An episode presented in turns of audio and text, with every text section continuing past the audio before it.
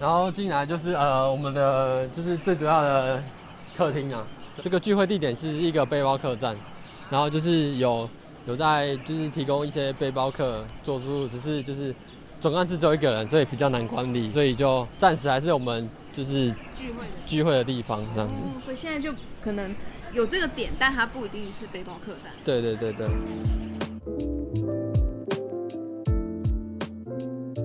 玉凯来自垦地嘛，那小子一开始呢，其实原来不知道垦地它到底是一个名词呢，还是一个动词，或者是说我们可能知道云林，或者是知道湖尾，但是不知道垦地。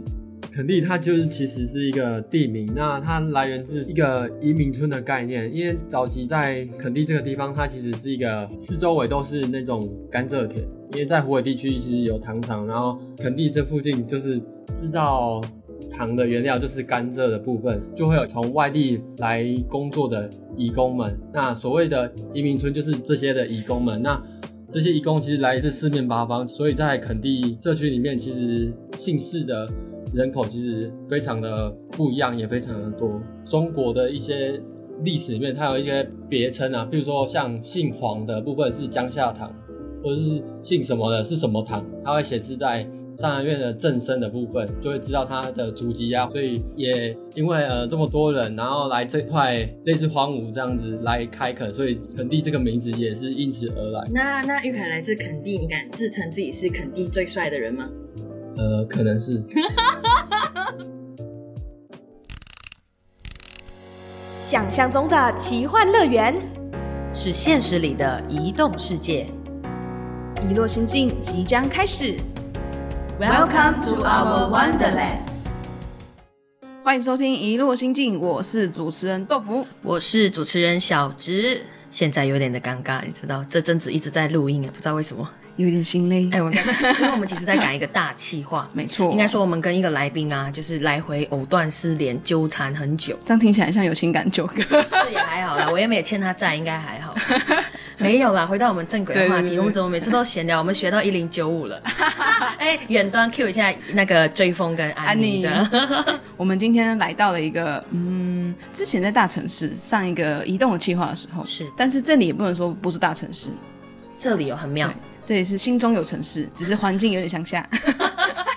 所以我们今天走访到了。云林的垦地社区，哦，对，我们之前云林是拜访元根嘛对，之前在园林拜访原根，今天来到云林的肯定，肯定，哎，那一个一个不懂，这样很远，它其实是在湖尾里面的一个小社区，小社区。那为什么我们会来到这里呢？其实跟我们一直在做的企划有关。我们一直都，如果听众有在追踪一落心境，最近在做大企划跟大事件呢、我们都跟玉凯合作。然后我们其实想要了解像玉凯这种新二代的。年轻人，嗯，是什么样的可能身份背景或者住的环境，可能造就他的性格啊，或者是他可能看待自己是新二代这件事情。对所以我们现在在对面，要先把他欢迎出来。没错。那欢迎我们的来宾玉凯。Hello，大家好，我是玉凯。其实这一集是第一次跟我们录音，嗯第一次跟我们录音会很紧张吗？呃，其实有一点啊，虽然还是感觉说就是纯聊天，可是就是有有点状态要起来，就是对对对，又怕讲错话这样子。不过没关系，因为小智也经常在节目上胡言乱语。现在因为录了很多音以后，开始走入了一种就是忙的状态。他现在有点呛，因为我们现在大概下午吧，嗯哼下午四点多录音，有点呛。其实我们现在身处在玉凯，算是呃，觉得是造就他的性格或者是整个不不管是做事态度的一个很重要的地方，就是肯定的什么自己说，我们现在在哪里？阿公夜店，哦，阿公夜店，为为什么叫阿公的夜店？整个来龙去脉自己讲一下。你知道主持人懒惰呃讲，这个就是呃一个计划的来源。那屋主呢，就是他的名字里面有一个夜字，然后我们就想说一个取一个谐音，然后就变成阿公夜店的。哦，所以它其实不是一间真的夜店，是是不是那种跳舞懂吃的对对懂事那种对对对，它是其实是一个青年旅馆吧，算是呃，顺，对对对，背包客栈啊，。背包客栈。但其实整个事情来龙去脉啊，是因为玉凯从小到大都参加了一个社造团队，或者说他自己投身在社造活动里面，在在湖尾的垦地里这个团队，然后改造了很多的空间。那阿公夜店这个背包客栈就是其中一个点。在那一开始之前呢，可能很多听众都会好奇说，哈，年轻人社造感觉是老年人在做的事情吧？但近年来，可能包括青年回游或大专生回游、这种活动，陆陆续续的在做的时候，其实青少年在投入社造已经蛮久的一件事。那你是什么时候开始？从国小吧，只是因为国小的部分就是能做的事情有限，然后仅限于呃社区环境打扫啊，或者是做一些国小那阶段可以做的事情这样而已。你从国小开始到现在很久了，但加上你还有一个很特别的背景嘛，你是新二代。那你在社区里面爬爬照的时候，都是乱来啊，就是就是就是从小 从小当里长的那种特质啊，这样整个村子都知道你这样子的时候，大家会好奇说，哎，你是呃新二代吗？会有人这样特别好奇过吗？呃，其实不会，因为其实在这个村落里面，其实还蛮多这种新二代的孩子们，而且我们就是年龄层其实都差不多，然后有时候其实也玩在一起，然后有时候走在村庄里面，其实大部分虽然他们还是要问说，哦、你是谁谁谁的小孩，可是就是大概知道问问了之后，就会知道，呃，孩子的妈妈是新的那个新新移民对对对新住民这样子。哦，大概有什么样的情境之下，别人就会发现到你是新二民，新二代就哦，你妈妈是越南人哦。大概要大概会在什么情况之下会听到这样子的声音？通常就是询问我们就是是谁家小孩的时候，大概会略知道这样子。因为其实像村庄里面那个杂货店啊，他们其实有时候下午的闲话家常，其实聊来聊去，其实一下子村庄里面所有就是所有人扎在都知道三姑六婆都会知道了，对啊。这就是一个社区，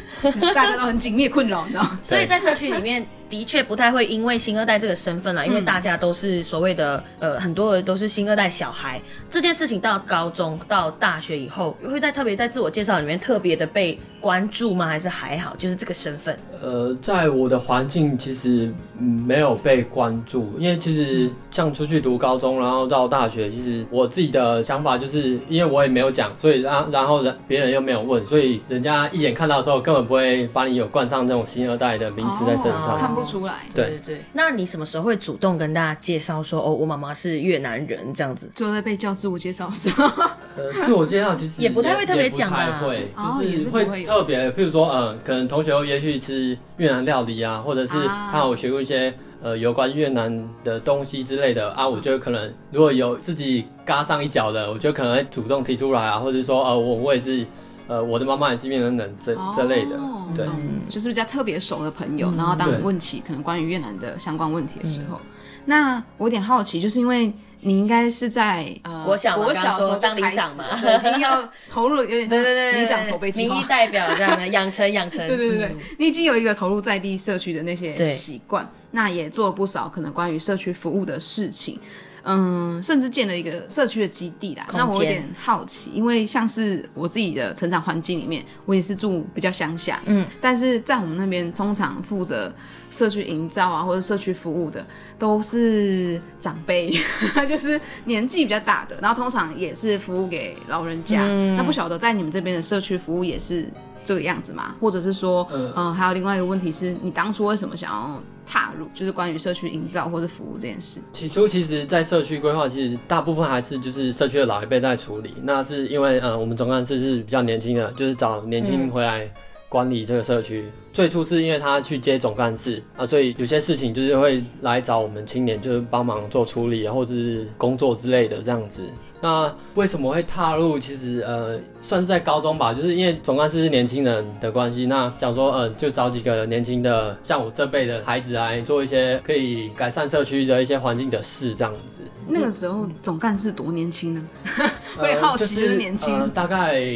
高一的时候，大概七年前吧。嗯，七年前他大概三十出而已。哦，那真的算蛮年轻对的。，那你自己是很喜欢这个氛围的，因为我记得我们身边的小朋友啊，只要社区有活动，比如说打扫也好的，或者是一些反正就是一些庆祝活动，叫年轻人去，他就说可以不要叫我吗？我不喜欢参加这种阿里不达的应酬。我们的社区有可能会有这种状况，但看起来你是很享受的，会让我觉得说是什么原因让你会好像很喜欢这个投入在里面？其实家里的环境也有影响，就是因为我爸的哥哥他在社区当里长，所以就是哦一家人都热对对对肠这样。对，从小的养成计划。对啊，所以啊，就是阿北在当里长，然后就是想说，呃，自己也是算孙子嘛，然后就出来帮忙这样子。然后一份子的感觉。所以你真的是完全对垦地是有很大的情怀跟粘着度的。是算有的。你觉得这个空间或者是参与这个社造计划，对你来说影响最大的，改变到你整个不管是性格或者怎么样，最大的点是它改变了你什么，或影响了你什么？做事啦，不管是做什么也好，因为在社区其实也可以学到一些课本上其实学不到的东西，其实还蛮多的。那在这里可以尽情的发挥，像我我喜欢做什么，然后我就去做这样子，就可以让我发挥我的专长也好，或者是我的兴趣也好，就是在这个空间可以自由的发挥这样子。嗯，哎，还刚刚就是我们的玉凯有提到，他说在社区其实可以学到很多跟在学校学不到的事情。那可以举例吗？因为像我是一个没有从事社区活动的人，大概走在大学的时候吧，有刚好有大学作业，所以要去呃跟社区接触，要拍一些照片记录的话，那个时候才会大概接触到说，哦，原来他们有办这么多关于在地的活动，比如说我们那边会有文化节，然后或者是呃老人的话，他们固定可能礼拜几就带他们一起运动跳舞这种，就会记录这些。但是我自己对于社区还是没有很大的概念，比如说它到底影响了你。关于哪些事情，你觉得真的在学校是你没有学到，可是在社区里面它帮助你很多。在社区其实呃，我们像我们做计划的话，就是包含了记录，然后实际的操作，像呃有些计划可能需要木工，有个油漆，或者是呃一些比较有点技术性的，可是又没有那么难的工作，其实我们对水电也算是，就是一部分我们自己有办法自己处理的，就是自己去。下手这样子，木工、油漆、水电，还有像计划写计划啊，或者是核销，其实也是。等于说他计划也行，然后一些就是执行的也行。你就现在能文能武这样，因为可能那个听众不太知道，因为小植跟玉凯平常在学校也有互动，因为我们都是那个学姐学弟这样子。然后呢，我就发现到他什么事都会啊，没有什么事可以难倒他，就是好像都样样都行。我觉得应该是可能是社区的培育对你来说也是一个很大的养成。那刚才就。提到就是很大养成的部分，那其实扣回到我们这整个大气化的主轴，还是在嗯，我们想要了解说，哎，新二代跟新住民之间，他不管在身份还是说自我的认同上，有没有一些疑虑？那不晓得玉凯，你身为一个越南的新二代，当你在跟其他人互动的时候，有没有一种曾经让你跟他人有透明的隔阂的感觉？有这种吗？如果没有的话，又为什么？啊，有的话是什么原因？其实在我现在目前其实有印象的呃环境以来，其实并没有这种所谓的什么透明的感觉，或者是跟人家有隔阂。其实因为你去到外面，其实人家第一眼看到你，因为我一样是黄皮肤的人，所以他并不会觉得说呃你你是有新新二代，或者是你是混血之类的，跟别人不一样，对，就是看不出来。第第一眼其实就看不出来，除非你有问，或者是我主动说，所以才有那种可能性。所以这层透明感其实比较没有过。哦，对，所以在你心中比较没有。玉凯是不是相对其他新二代来说比较特别的一种？我们好像听过很多的新二代的故事，都会嗯比较，因为可能他们本身的肤色的关系，或者是语言上的差异，变成说那个隔阂感会非常的明显。因为嗯，怎么讲？应该说在过去的环境里面吧，如果在早期一点一批，其实台湾的社会里面会有，比如说提到呃越南新娘，嗯，那。大部分好像刻板印象会是买买来的，对，但是现在已经转换很多了，嗯，非常多自由恋爱的呃组合，对。对，那当然就情况不一样。可是我们知道，其实玉凯他妈妈算是早期的第一批，嗯，所以我们才会问了一个这样子的问题，希望可以知道。呃，因为其实像我我刚刚讲的，这其实，在国小这阶段，就是我们都在这个聚落里面，那这个聚落里面其实有很多新二代的小孩，那其实但是大家都大同小异，其实出去也不会问说你你是不是新二代，其实大家其实都。知道，只是就是回去讲这样子。哎，那我有一个好奇，在垦地或者这个云林湖尾附近这些小社区，刚才玉凯提到，其实附近也蛮多。新住民的小朋友们，那他们大多是来自哪个国家呢？像我我们这个社区一样，就是大部分都是越南的。哦，对，因为因为其实有有时候其实附近找一找，就是我们的爸爸一起去越南找他们的另一半这样子。啊，对，他们是几个几个人找啊，或者是回来之后去跟谁谁谁介绍。哦，了解，原来是这样子的一个脉络之下。对，我们也可以今天简单的这一集里面，其实我们虽然聊了很多的社区或者是。其实也没有聊很多他具体就每天的木工的日常，这个我们 maybe 可以再开一期专门说如何做水做电，对水电木工但是可以透过可能说他在垦地里面，或者是这个社区云林这个家乡带给他的一些蜕变，跟说哎这个环境造就他其实对自己的身份来说又是又是另外一个感觉。那我们也很谢谢，就是今天玉凯跟我们分享，让我们谢谢玉凯。对我们还有很多集哦，对那个持续收听就可以关注 呃玉凯的更多不同面向。没错，对，那我们就下集再见，拜拜拜。拜。